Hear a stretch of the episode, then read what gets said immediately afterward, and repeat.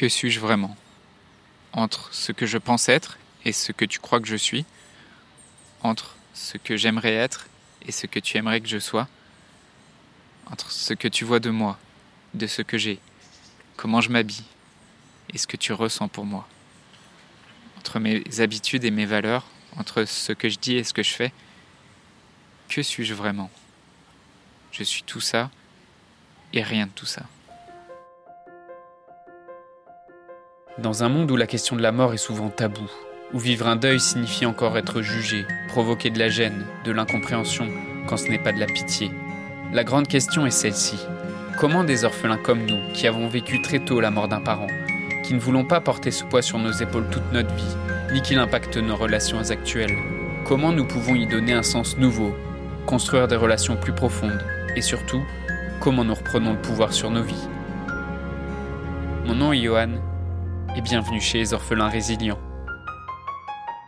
Je vais te parler dans cet épisode de ce que j'appelle un travail identitaire et euh, comment un travail sur ton identité, c'est-à-dire ce que tu crois, comment tu te perçois, comment ça va t'aider à gérer les blessures liées au deuil de ton parent et te permettre de construire et vivre le couple qui t'inspire. tu le sais peut-être déjà si tu as écouté mes, mes, premiers épisodes, mais euh, j'ai vécu une relation de couple pendant 8 ans et cette relation, elle a échoué, elle s'est terminée par une rupture, et notamment et en, grande partie, d'après moi, à cause de ma peur de l'abandon que j'avais comme orphelin depuis la mort de ma mère à mes 5 ans. Et avant cette rupture, avant de, prendre vraiment conscience que j'avais un travail à faire sur cette question, je faisais énormément dépendre mon bien-être et mon bonheur sur les autres et sur des situations extérieures et en dehors de mon contrôle.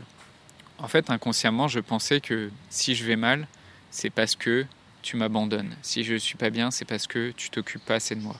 Et euh, c'est cette façon de voir les choses qui me faisait souffrir. Et c'est selon moi une des principales raisons de l'échec de cette relation de 8 ans que j'ai vécue. Et quand j'étais au plus mal après cette rupture, je suis tombé sur, euh, sur cette citation de, de Gandhi qui dit Vos croyances engendrent vos pensées, vos pensées engendrent vos paroles, vos paroles engendrent vos gestes, vos gestes engendrent vos habitudes, vos habitudes engendrent votre, vos valeurs, et vos valeurs engendrent votre destin. Et cette citation m'a fait prendre conscience à quel point, si je voulais vivre et incarner le couple qui correspond à mes valeurs, et pas attendre qu'il y ait quelqu'un d'autre à l'extérieur de moi qui me sauve, il fallait que je travaille en profondeur sur mon identité. Et pour changer de destin, il faut changer de croyance, à la base. Et ensuite, à partir des croyances, il faut changer chaque brique entre la croyance et tes habitudes pour ensuite euh, que ça se reflète dans ta vie. Et donc pour changer de destin, pour changer la vie que tu vis, il faut changer concrètement d'identité. C'est ce que j'appelle faire un travail identitaire.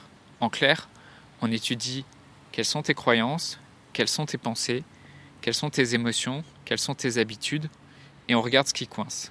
On regarde comment on peut le transformer, comment t'amener de nouvelles idées, comment t'amener de nouvelles croyances qui correspondent plus à aujourd'hui ce que tu as, envie de vivre, et tu choisis consciemment de les adopter. Et ça, c'est un travail en profondeur, parce que les, les prises de conscience qui naissent de ce genre de travail, c'est des prises de conscience qui sont irréversibles. Parce que même si tu peux avoir des vieilles habitudes qui, qui reviennent de temps en temps, la, la conscience que tu en as, elle peut pas disparaître. Donc tu vas toujours te rappeler de ce que tu comprends au niveau de ta conscience, au niveau de tes croyances. Donc petit à petit, on efface les anciennes habitudes et ça peut, aller plus ou moins vite selon ta détermination, selon ta motivation. L'autre point important que j'ai compris à partir de cette rupture, c'est que pour te transformer, pour transformer ta vie et concrètement pour euh, transformer tes relations, pour transformer le couple que tu vis actuellement, il faut vivre des expériences. Et c'est Edgar Dale, un professeur et un chercheur américain qui a travaillé là-dessus et euh, qui, euh, qui a créé un modèle, le modèle du cône d'apprentissage et d'expérience. Et en fait, il a dessiné un triangle qui représente la quantité d'informations que tu retiens en fonction du type d'apprentissage et de l'engagement de l'étudiant ou de la personne qui apprend. Et d'après son modèle, d'après ses expériences, on retient en fait que 10% de ce que tu lis.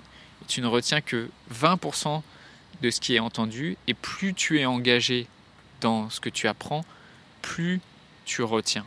Et par exemple, ce que tu dis, tes paroles, tu vas en retenir peut-être 70%, ce que tu prononces. Et dans ce que tu fais, de tes actes et du coup des émotions que tu vas ressentir en, en passant à l'action, tu vas retenir 90% de ce que tu fais. Donc on voit à quel point pour apprendre quelque chose, pour l'ancrer dans ta vie, il faut passer à l'action, il faut vivre des expériences. Et donc moi c'est ce que j'ai fait quand j'étais au plus mal, quand j'étais dans après cette rupture d'une histoire de 8 ans, euh, j'ai travaillé sur mes croyances, j'ai changé mes pensées, j'ai changé mes habitudes, j'ai concrètement transformé ma vie en vivant des expériences, en me mettant en danger, en allant aborder des, des inconnus que j'aurais pas osé été abordé avant. Et c'est ce, travail en profondeur qui, qui m'a permis d'affronter mes peurs, qui m'a permis de me remettre de cette rupture d'une relation de 8 ans, et je m'en suis remis en, en moins de 6 mois, et de rencontrer ma copine actuelle et de vivre aujourd'hui le couple qui m'inspire et qui m'épanouit selon mes propres valeurs, sans dépendre de l'autre, sans souffrir de cette blessure d'abandon que j'avais eue à cause de la mort de ma mère. Et c'est grâce à cette approche, grâce à cette approche sur l'identité, que bah, j'ai appris à, reconnaître mes schémas, que j'ai appris à, gérer mes émotions, à, définir c'était quoi mes valeurs, à prendre aussi les bonnes habitudes. Et ça m'a surtout permis d'être autonome et indépendant et de vivre bah, concrètement le couple qui m'inspire. Donc c'est avec cette approche que j'ai créé le, procédé Kintsugi que je propose aux orphelines et aux orphelins qui veulent transformer leur relation. Donc pour les personnes célibataires qui ont du mal à trouver l'amour, qui ont du mal à rentrer dans une relation, soit parce qu'ils ont peur de s'engager, ou soit parce qu'ils ont tendance à faire fuir l'autre parce qu'il il, s'accroche trop rapidement. Et pour, euh, pour les personnes qui sont en couple, mais qui sentent bien que, que cette blessure qui a causé le, deuil de, de, leurs parents, euh, elle continue d'impacter négativement leur couple et qui veulent vivre un couple épanoui.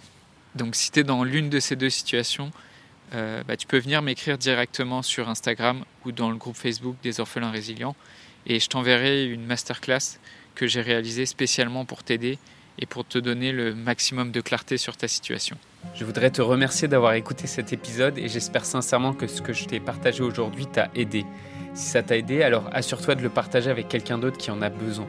J'ai créé récemment un groupe Facebook qui rassemble des orphelins ayant pour mission de partager leur expérience et de s'entraider. Ce groupe s'appelle Orphelins Résilients et l'accès est gratuit. Tu peux retrouver tous les détails pour rejoindre le groupe dans la description du podcast. Orphelins Résilients, c'est une communauté d'orphelins entreprenants, audacieux, ayant réellement envie de faire une différence dans leurs relations auprès de leurs proches et avoir une vie de couple inspirante.